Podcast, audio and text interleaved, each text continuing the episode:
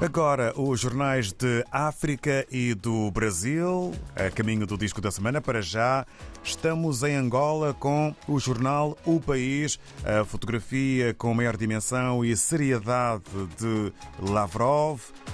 Pressões externas não vão abalar relações Angola e Rússia, garante Sergei Lavrov, o ministro russo dos Negócios Estrangeiros. Aqui em fotografia é a maior na capa do país eh, sobre a sua visita a Angola. Angola que ascende ao 40 eh, lugar no índice Ibrahim de governação africana em 2022. É também assunto a fazer manchete na capa do país. Mais de 50% das empresas em Angola fogem ao fisco. É mais um tema que está na capa do jornal O País. Em Moçambique, o jornal Notícias apresenta fotografia eh, do Presidente da República sobre a soberania alimentar em África. Newsy transmite experiência moçambicana.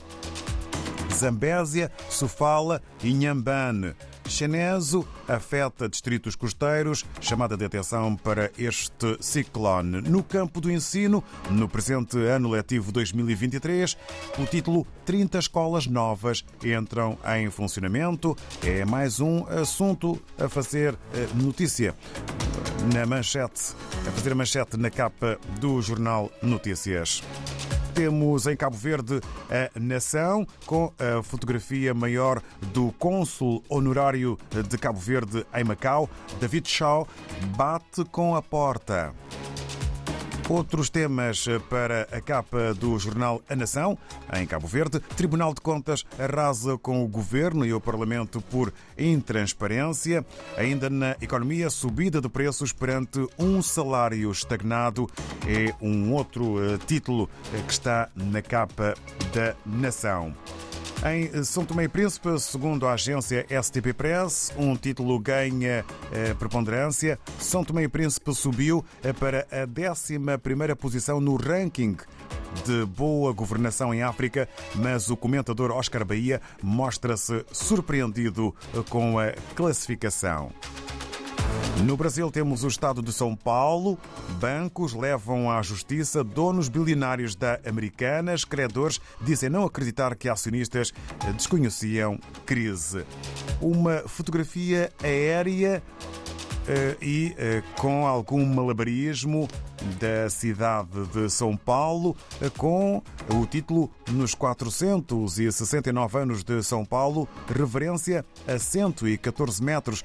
Oito atletas, entre eles Érica Sadek, na foto, percorreram 510 metros, se equilibrando sobre o centro da cidade, no maior highline urbano das Américas. Também houve show de artistas, pode até causar alguma vertigem. Esta que é a maior fotografia que está na capa do jornal Estado de São Paulo. Regressamos, entretanto, à África. Estamos na redação do Democrata, na Guiné-Bissau.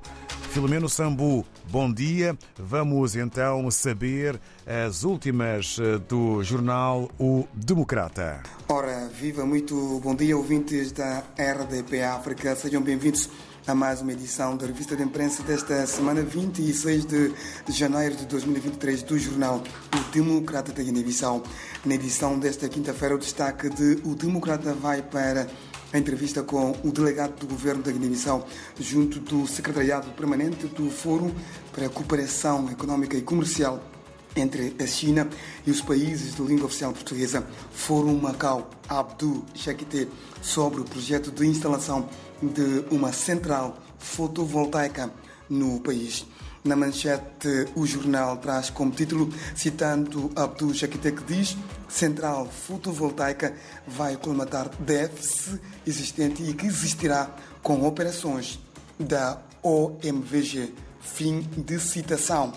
Outras notícias em destaque no jornal são a situação de duas empresas públicas de telecomunicação, Guiné Telecom e Guinetel, as cobranças ilícitas nas escolas públicas da Guiné-Bissau e a morte trágica de Alberto Mbinambaia, presidente do Partido de Renovação Social, PRS.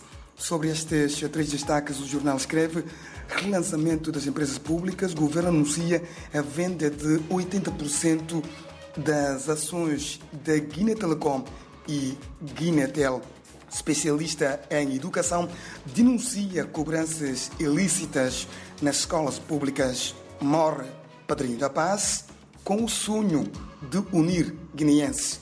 É tudo por aqui. O próximo encontro está marcado para daqui a uma semana. Bom dia.